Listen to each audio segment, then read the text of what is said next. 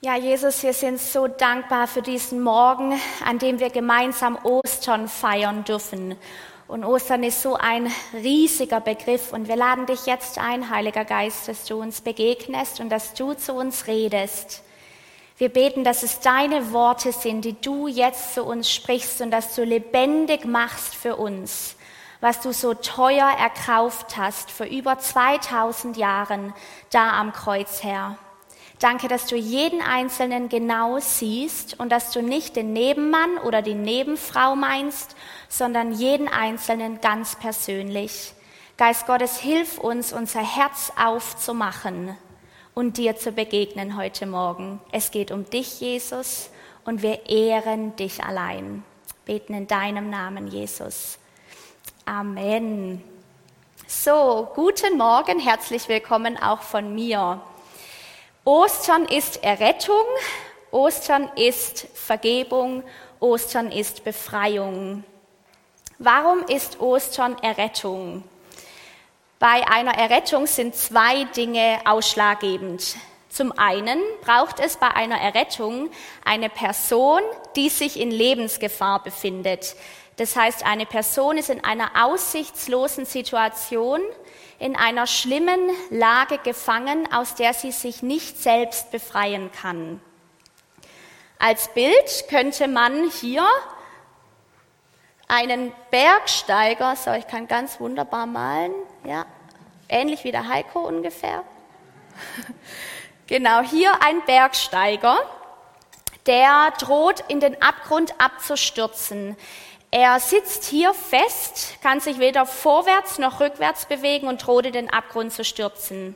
Ein anderes Bild kann sein ein brennendes Haus, ein, ein sinkendes Schiff oder eine Person ist am Ertrinken.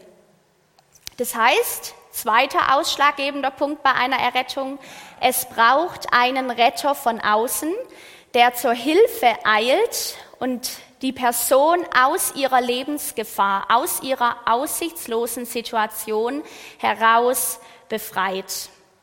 Und genau das ist an Ostern vor über 2000 Jahren tatsächlich passiert. Genau das hat Christus für uns getan. Er hat alles hingegeben, um uns aus unserer aussichtslosen Situation zu retten, zu befreien. Und dafür hat er das hingegeben, was wohl am kostbarsten überhaupt ist, sich selbst. Warum befinden wir uns in einer aussichtslosen Situation? Und damit wir das Kreuz und die Auferstehung, damit wir Ostern verstehen können, ist es unabdingbar, dass wir verstehen, warum wir Rettung brauchen. Sonst bedeutet mir Ostern und dass da Jesus am Kreuz hängt, gar nichts. Ich kann schlicht und, schlicht und ergreifend einfach nicht verstehen. Das heißt, um, um, um Errettung, um Ostern greifen zu können, dass es lebendig wird für mich, muss ich zuerst mal verstehen, warum bin ich denn der Bergsteiger da? Warum habe ich Rettung nötig? In Römer 6 im Vers 23 heißt es, denn der Lohn der Sünde ist der Tod. Dass wir Rettung nötig haben, dass wir in einer aussichtslosen Situation feststecken, hat nämlich mit unserer Sünde zu tun. Und dieser Vers sagt ganz klar, Konsequenz, Folge, Endergebnis von Sünde ist Tod. Wen betrifft das? In Römer 3, in den Versen 10 bis 12 heißt es, da ist kein Gerechter, auch nicht einer. Da ist keiner, der verständig ist, da ist keiner, der Gott sucht. Alle sind abgewichen, sie sind allesamt untauglich geworden. Da ist keiner, der Gutes tut. Da ist auch nicht einer. Und wenn dieser Vers in dir aufstößt, oder da irgendwie was Rebellisches in dir hochkommt, dann bist du nicht alleine. Das hat damit zu tun, dass wir im Westen von einem humanistischen Weltbild geprägt sind, das besagt, dass der Mensch an sich doch eigentlich ganz gut ist. So schlecht sind wir doch gar nicht. Aber wenn wir in die Bibel hineinschauen und auch wenn wir ehrlich sind, wenn wir in unsere Lebensrealität hineinschauen, dann wissen wir, Das humanistische Weltbild ist einfach nicht wahr. Da ist keiner, der gerecht ist. Und wenn wir noch so nett und höflich und rechtschaffend sind, aber da ist kein einziger, nicht auch einer. Martin Luther bezeichnet die Sünde als eingeborenes, unüberwindbares Übel, dem der Mensch auf ewig hilflos ausgeliefert ist. Das ganze Wesen des Menschen, das heißt seine ganze Person, ist so tiefgreifend beschädigt, dass er sich nicht selbst daraus befreien kann. Und auch der Kirchenvater Augustinus von Hippo hat es bestätigt und das tiefe Ausmaß der Sünde hervorgehoben, indem er es als angeborenen genetischen Defekt bezeichnet. Was er damit sagen will, ist, dass du und ich, dass wir Sünder sind, nicht erst durch unser sündhaftes Tun, sondern allein schon durch unser Sündersein und wie notwendig es ist, eine Lösung für die Sünde zu finden, zeigen uns die enormen Auswirkungen von Sünde, von Lieblosigkeit, von menschlichem Versagen Tag ein, Tag aus. Wir in Deutschland vielleicht nicht ganz so extrem, nicht so deutlich wie andere Länder, aber auch wir. Kriege, Einsamkeit, Trennung, Spaltungen, Gleichgültigkeit und Egoismus, Verleugnung, Missachtung, Verrat der Liebe. Überall, wo wir hinschauen, sehen wir die Auswirkungen von Sünde. Und Sünde ist keine Privatangelegenheit. Sünde ist nicht Privatsache, sondern verletzt den Gesamtzusammenhang, die Lebensordnung und bringt früher oder später Übel auf alle. Und wie Luther betont auch Augustinus, dass sich aus dieser aussichtslosen Situation keiner selbst befreien kann. Keiner. Und ich weiß, es ist nicht unbedingt frohe Botschaft an einem Ostermorgen, aber wir müssen das hören, damit wir überhaupt verstehen, warum die frohe Botschaft eigentlich frohe Botschaft ist. Eben weil die Sünde so schwer wiegt, es braucht es einen Retter von außen. Das ist das, der zweite Punkt bei einer Errettung. Es braucht einen Retter von außen, weil keiner von uns in der Lage ist, sich selbst zu befreien, so sehr wie wir, wie, so sehr wir uns auch anstrengen. Und weil eben die Sünde so schwerwiegend ist, hängt da am Kreuz kein Dritter, kein unschuldiges Opfer, sondern eben Gott selbst. Versöhnung in so einem tiefen Ausmaß lässt sich nicht delegieren, kann nicht delegiert werden. Und erreicht auch keine freundliche Empfindung, keine bloße Willensanstrengung, kein gut gemeintes Bitte verzeih mir aus, um diese, diese, diese schwerwiegende Sünde auszuräumen. Gott hat nämlich nicht zum Spaß so gehandelt und seinen Sohn so brutal hingegeben und dort sterben lassen. Nicht zum Spaß oder weil er andere Möglichkeiten gehabt hätte, zwischen denen er willkürlich hätte wählen können.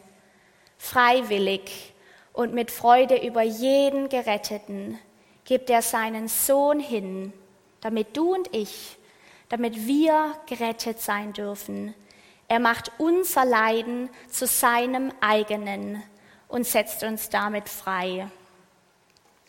In einem Moment am Kreuz wird Jesus stellvertretendes Leiden für uns ganz besonders deutlich. Das lesen wir in Markus 15, 34, wo Jesus ausruft, mein Gott, mein Gott, warum hast du mich verlassen? Vielleicht bist du schon öfter über die Stelle auch gestolpert und hast dich gefragt, was ist denn da jetzt los? In diesem Moment wird die Sünde in all ihren Abgründen offenbart, weil alle menschlichen Verfehlungen in Summe nämlich zu einer unüberwindbaren Spaltung führen zwischen uns und Gott. Und in diesem Moment führt unsere Sünde zu einem Riss mitten im lebendigen Gott selbst zwischen, zwischen Vater und Sohn. Und dieser Moment führt zu einer unendlichen Qual des Sohnes. Was Christus in diesem Moment macht, ist, dass er unsere Spaltung trägt, damit wir eben nicht mehr abgespalten sind von der Quelle des Lebens, von unserem Schöpfer, das ist ein, ein ganz, ganz schlimmes Übel von Sünde, ist nämlich, dass wir getrennt sein müssen von Gott wegen unserer Sünde. Und das ist das Schlimmste überhaupt, ob du das weißt oder nicht, ob du es wahrhaben willst oder nicht. Aber du und ich, wir sind für Beziehung mit unserem Schöpfer gemacht. So hat uns Gott erschaffen. Und wenn wir in dieser Beziehung nicht sein können, dann verfehlen wir Leben. Dann gehen wir an dem vorbei, was Leben eigentlich bedeutet. Warum Christus das macht, lesen wir in Johannes 3, den Versen 16 bis 17, einer der schönsten Verse von der ganzen Bibel. Gott hat die Menschen so sehr geliebt, dass er seinen einzigen Sohn hergab. Nun werden alle, die sich auf den Sohn Gottes verlassen, nicht zugrunde gehen, sondern ewig leben.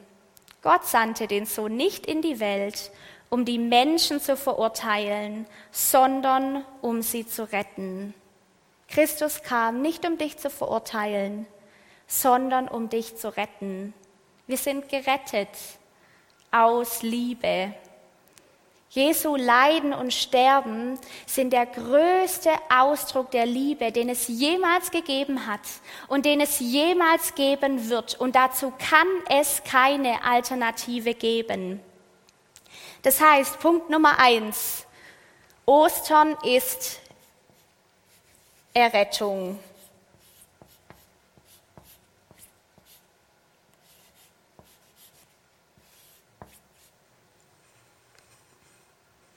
Punkt Nummer zwei, Ostern ist Vergebung, hieß es in dem Video.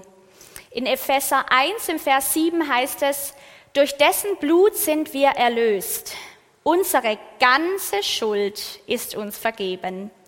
So zeigte Gott uns den Reichtum seiner Gnade. Durch Jesu Tod und Auferstehung sind wir unbestrafbar. Warum? Weil Jesus die zwingende Notwendigkeit, Sünde im Menschen zu bestrafen, ein für allemal und vollumfänglich für uns bezahlt hat. Das heißt, dass Jesu Tod am Kreuz bewirkte, dass Gott die Sünde im Menschen nicht mehr bestrafen muss. Heißt aber, dass jedes Mal, wenn du und ich, wenn wir in Selbstverdammnis, Anklage, Bestrafung oder sich schlecht fühlen festhängen, dann sagen wir im Grunde, Jesus, ich nehme das, was du am Kreuz getan hast, nicht an, ich will es nicht oder für mich reicht's nicht aus das war zu schwer oder es war zu oft. Komisch aber, dass Jesus am Kreuz hing und ausgerufen hat, es ist vollbracht. Im Englischen, finde ich, wird es nochmal deutlicher, dass er sagt, it is finished, it is done. Und er nimmt nichts aus davon. Das heißt, das Kreuz, was er getan hat, reicht aus für alles. Egal wie oft, egal wie schwer, es reicht immer aus. Dass es sich aber so richtig anfühlt, sich doch schlecht zu fühlen und sich selber zu verdammen und anzuklagen, hängt auch damit zusammen, dass das Gerechtigkeitssystem dieser Welt ebenso anders ist als das Gerechtigkeitssystem Gottes. Hier in dieser Welt sind wir es gewohnt, dass es heißt, bezahle, was du schuldig bist. Das sehen wir schon, wenn wir zu schnell unterwegs sind. Wir werden geblitzt und müssen ein Bußgeld bezahlen. So ist das. Wir bekommen einfach nur das, was wir verdienen. Diese Art der Wiedergutmachung spricht mich gerecht, nachdem ich meine gerechte Strafe dafür erhalten und diese abgesessen habe. Diese Art der Wiedergutmachung. Die Früchte dieser Art der Wiedergutmachung sind aber früher oder später eine Verhärtung in uns. Wir stumpfen ab, wir werden hart, wir resignieren, wir ziehen uns zurück oder es führt in Minderwertigkeit, in Selbstverdammnis, in eine Härte gegen mich oder andere. Bei Gott ist es ganz anders. Ein Mensch, der sündigt, braucht keine Strafe mehr. Punkt. Er braucht keine Strafe mehr, Was Strafe nämlich aussagt, ist, Menschen, die versagen, verdienen keine Liebe, sondern Strafe. Weil wenn du versagst, dann entziehe ich dir meine Liebe, weil du ja bestraft gehörst. Und so ist es bei Gott überhaupt nicht. Gar nicht, weil Christus das schon bezahlt hat. Er sagt, ich vergebe und bezahle dir alles. Manchmal legen wir ein Verhalten an den Tag, das nicht unbedingt unserer wahren Identität entspricht. Paulus sagt in Epheser 5 im Vers 8, denn ihr wart früher Finsternis, nun aber seid ihr Licht in dem Herrn, wandelt als Kinder des Lichts. Finsternis in dir zu haben, ändert deine wahre Identität nicht. Wenn wir mal folgendes Beispiel uns heranziehen, dann wird es klar. Wenn wir mit einem Fuß in einen Nagel treten, kommen wir nicht einen Moment auf die Idee, oh, ich bin jetzt ein Nagel. Nie, nee. Ich würde, würde einfach nur versuchen, so schnell wie möglich diesen Nagel aus meinem Fuß zu bekommen, weil es tut weh. Und genauso ist es mit einem Kind, das des Lichts des Finsternis in sich feststellt. Raus damit, so schnell wie möglich. Aber ich bin deshalb keine Finsternis. Ich bin immer noch Licht, ein heiß geliebtes Kind des Lichts. Und diese Identität verlässt du nicht, selbst wenn du versagst, Sünde begehst oder Fehler machst. Wie gehen wir also mit Sünde um? Wie gehen wir damit um? Wenn wir einen Nagel in unserem Fuß feststecken haben, weil wir sind manchmal richtig gut da drin, ewig lang mit so einem Nagel im Fuß rumzurennen. Dazu lasst uns einen Blick auf zwei Personen in der Bibel werfen. Das ist zum einen David im Alten Testament und Petrus im Neuen Testament. Zwei Männer, die wirklich richtig versagt haben. Ehebruch, Mord, Verleugnung, Jesus im Stich gelassen in seinem finstersten Moment, wo er ihn am meisten gebraucht hätte. Beide Männer erhalten etwas ganz anderes, als sie verdient hätten. Warum wurden sie anders behandelt als andere, die zum Teil genauso schwere Dinge getan haben oder sogar weitaus geringere? Was war der Unterschied zum Beispiel zwischen David und Saul? David begeht Ehebruch, bringt diesen Mann dann auch noch um und nicht aus Versehen, sondern richtig vorsätzlich. Er bleibt aber König und wird mehr als jemals zuvor von Gott als Mann nach Gottes Herzen bezeichnet, während Saul viel geringere Dinge tut, aber von Gott verworfen wird und sein Leben echt in Finsternis endet. Oder was war der Unterschied zwischen Petrus und Judas?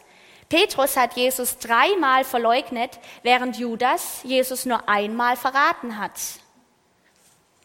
Der Unterschied zwischen diesen Männern ist fundamental, aber er ist nicht in ihrer Sünde begründet, sondern in dem, was sie danach taten. Es ist die Buße. Im Neuen Testament wird für Buße das griechische Wort Metanoia verwendet und Metanoia bedeutet Umkehr oder Buße. Es bedeutet, seine Gesinnung, seinen Sinn, seine Ansicht oder Absicht zu verändern. Und der Prozess der Buße schließt eine Erkenntnis ein, dass das Vorherige schlecht oder falsch war und ich das bedauere, ich das bereue. Umkehr, Buße lässt sich schon anhand vom Begriff sehen. Irgendwas dreht sich um.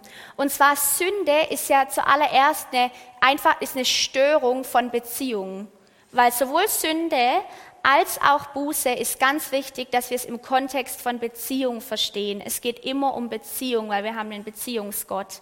Das heißt, weil Sünde eine Störung von Beziehung ist, ist Buße ein, ein, ein, eine Rückkehr, ein sich umdrehen, wo ich vorher vor mir selber weggelaufen bin und, und vor Gott und vor anderen, weil das ist, was Sünde nämlich macht, drehe ich mich jetzt um ich kehre um und ich wende meinen Blick wieder Gott zu. Ich schaue ihn an und ich sage, Herr, ich brauche dich.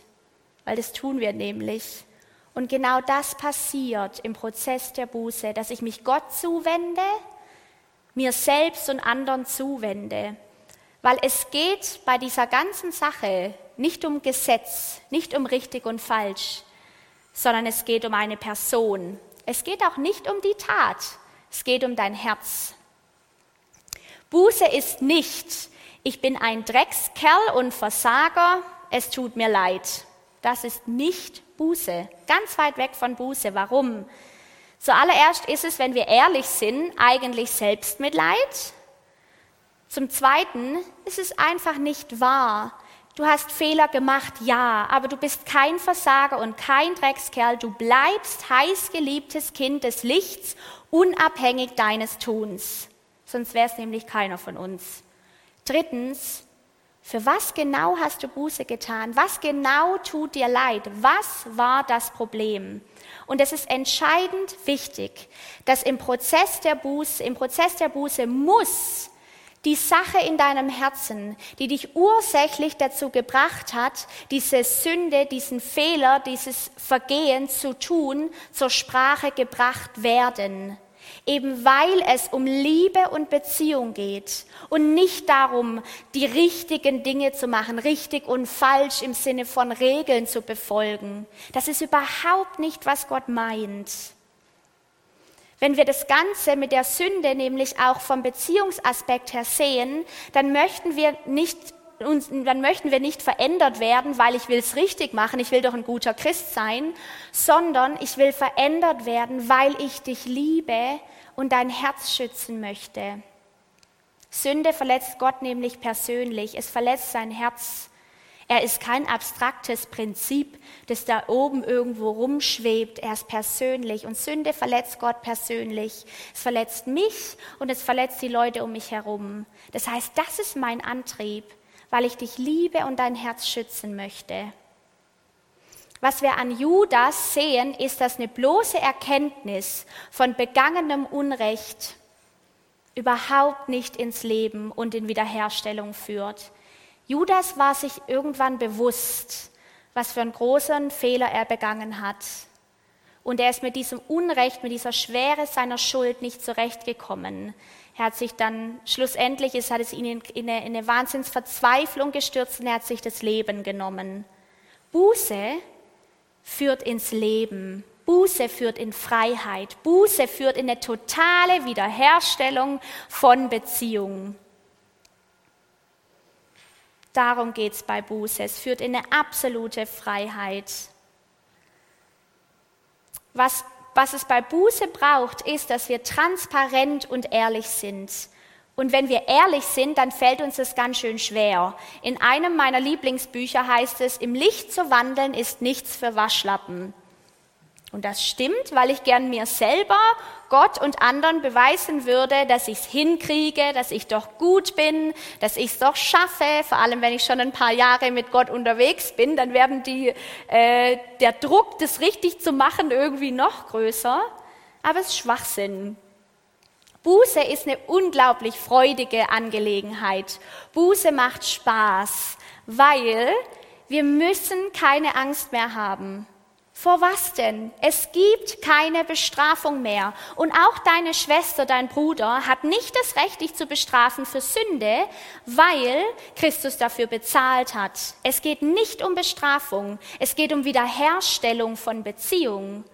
Deshalb ist Buße so wunderschön. Es ist eine freudige Angelegenheit.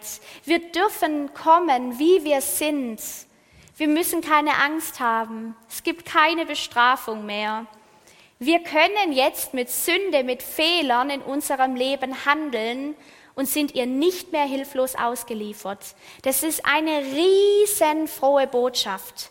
Sünde verliert total ihre Macht, wenn wir sie ans Licht bringen und Buße tun. Was wir lernen dürfen in unserem Alltag, jeden Tag, ich glaube, dass wir jeden Tag mit Schuld und Sünde von anderen und von uns selber handeln dürfen. Was wir lernen dürfen, ist angstfrei Buße zu tun und um Vergebung zu bitten, gleichzeitig aber nicht in Selbstverdammnis oder in eine Selbstrechtfertigung zu fallen. Selbstverdammnis im Sinne von, äh, ich bin so ein Versager, ich bin schlecht, ich kann gar nichts, stimmt einfach nicht. Oder in Selbstrechtfertigung, oh, ich muss es zuerst wieder in Ordnung bringen, bevor ich zu Gott kommen kann. Auch Schwachsinn. Wir dürfen währenddessen, während diesem Prozess der Buße, während wir ehrlich und offen sind unsere wahre Identität in Christus festhalten als heißgeliebte Kinder des Lichts und unsere Gerechtigkeit in Christus. Wir sind doch gerecht gesprochen. Und das reicht total aus. Sünde, Fehler und Versagen haben nicht mehr Macht als Gottes Liebe für uns. Und das ist auch frohe Botschaft. Uhu. Zweiter Punkt ist, dass Ostern Vergebung ist. Uns ist Vergebung und vergeben. Und alles, was es braucht, ist, dass wir es annehmen als Geschenk und unseren Stolz ablegen. Wow, schön geschrieben. oh Mann. Okay, dritter Punkt. Und der letzte. Ostern ist Befreiung. Warum ist Ostern Befreiung? Im Neuen Testament heißt es an ganz vielen Stellen, Jesus ist gekommen als Lösegeld für viele. Und dieses Lösegeld für viele hat uns ausgelöst, hat uns freigesetzt vom Bann des Todes, aus der Gefangenschaft von Sünde und aus der Macht Satans. Ob wir es glauben wollen oder nicht, aber es gibt eine geistliche Realität. Es gibt dunkle, finstere Mächte und Gewalten und aus denen hat uns Gott freigesetzt. Satan und alle Mächte und Gewalten der Finsternis haben keine Macht mehr über dich und mich, wenn wir das da am Kreuz für uns annehmen. Er hat keine Macht mehr. Er verliert alle Macht. Unglaublich, was für eine Niederlage muss es für ihn gewesen sein, zu denken, wo Christus am Kreuz hängt an Karfreitag, jetzt habe ich gesiegt, der Sohn Gottes ist tot. Drei Tage später steht er wieder auf und der größte Triumph. Jesus hat all seine Feinde unter seine Füße gebracht und es bedeutet Freiheit für uns. Du und ich, wir sind frei ein für alle Mal. Das Kreuz reicht aus, es ist genug. Das Einzige, was wir lernen dürfen, ist, dass wir uns diese Freiheit zu eigen machen, dass wir lernen, in der, in der Freiheit von Jesu Tod und Auferstehung zu wandeln. Wie, Satan hat keine Macht mehr über dich, es sei denn, du gibst sie ihm und du gibst sie ihm durch Sünde. Das heißt, raus mit den Nägeln. Weg damit, handel mit Schuld und Sünde, komm ans Licht, dann hat Satan auch keine Macht mehr. Und wenn dann trotzdem Sachen noch stehen bleiben im Hier und Jetzt, wie, wie, wie, Krankheit oder sowas, dann wissen wir aber, hey, da gibt's eine Ewigkeit. Da gibt's eine Perspektive, die über das Hier und Jetzt hinausgeht. Aber du und ich, wir sind frei und wir dürfen wandeln als, als freie Kinder, geliebte Kinder des Lichts. Lasst uns nicht zulassen, dass uns geraubt wird, was Christus so teuer für uns erkauft hat, da vor über 2000 Jahren. Dietrich Bonhoeffer schreibt, billige Gnade ist der Todfeind unserer Kirche. Unser Kampf heute geht um die teure Gnade. Wann wird Gnade billig? Gnade wird unter anderem billig, wenn wir rumlaufen, als ob Christus nichts gemacht hätte, als ob wir keinen Zugriff hätten auf die Auferstehungskraft Christi, als ob Sünde immer noch Macht hätte, als ob Sünde immer noch in Bestrafung führt, als ob ich immer noch hilflos ausgeliefert bin, immer noch Dreckskerl und Versager statt heißgeliebtem Kind des Lichts. Dann wird Gnade billig, weil Christus da steht und sagt, mein Sohn, meine Tochter, ich habe doch alles bezahlt. Warum läufst du rum, als ob, als ob ich nichts gemacht hätte? Dann wird Gnade billig, weil wir sie ablehnen, aber wenn wir erkennen, Christus hat es alles gekostet, da zu hängen, er hat alles hingegeben, sogar die Spaltung zwischen Gott und uns hat er auf sich genommen in diesem Moment am Kreuz. Lasst uns das annehmen. Wir wären so blöd, wenn wir es verwehren, wir wären so blöd, wenn wir Vergebung, Errettung und Freiheit nicht annehmen und lernen, darin zu wandeln, weil das ist ein Leben, das sich Leben nennen darf, unabhängig der Umstände. Ein Leben in Freiheit, ein Leben gerettet als geliebtes Kind des Lichts und total vergeben, total versöhnt. So, letzter Punkt für heute. Ostern ist Befreiung. Preis den Herrn. Halleluja. Und jetzt Tada! ergibt das Ganze nämlich ein wunderschönes Kreuz. Christus hat alle Spaltungen auf sich genommen, damit wir versöhnt sind mit Gott, damit wir Frieden mit Gott haben, damit wir in Beziehung mit ihm leben dürfen. Und das ist das schönste Leben, das es gibt. Und ich wünsche mir, dass die ganze Welt erfährt und kennenlernt und darin leben darf. Liebes Lobpreisteam, ihr dürft nach vorne kommen. Wir wollen unseren Gott feiern für das, was er getan hat. Unglaublich, unfassbar. Wir sind frei, uns ist vergeben, wir sind gerettet aus Finsternis, aus Schuld, aus Sünde. Es reicht aus für jeden von uns, egal was passiert. Ich bete mit uns. Jesus, wir sind so dankbar für das, was du für uns getan hast und wir ehren und loben und preisen dich dafür. Und Geist Gottes, ich lade dich ein, dass du kommst und dass du uns hilfst, darin zu leben. Dass du uns hilfst, Gnade nicht billig werden zu lassen, sondern in diesem teuer erkauften Geschenk der Erlösung zu leben, jeden Tag uns die Auferstehungskraft Jesu zu eigen zu machen, unsere Identität zu entdecken, dich zu entdecken, Beziehung mit dir zu leben, dieses Leben in Fülle zu ergreifen für das du gekommen bist. Der Feind kommt, um zu schlachten, zu töten und zu stehlen. Du aber bist gekommen, um uns Leben zu geben. Leben in Fülle. Du kamst nicht, um uns zu verurteilen, sondern um uns zu retten. Ich bete, dass du jedem Einzelnen heute Morgen das ganz persönlich ins Herz hineinsprichst. Du bist gerettet, du bist frei, du, dir ist vergeben und du bist es mir wert. Der einzige Grund, warum ich es getan habe, ist, weil ich dich liebe, weil ich dich liebe, mein Sohn, meine Tochter. Herr, wir preisen dich für diese unglaubliche Liebe. Danke, Herr. Danke, Herr. Alle Ehre dir. Amen.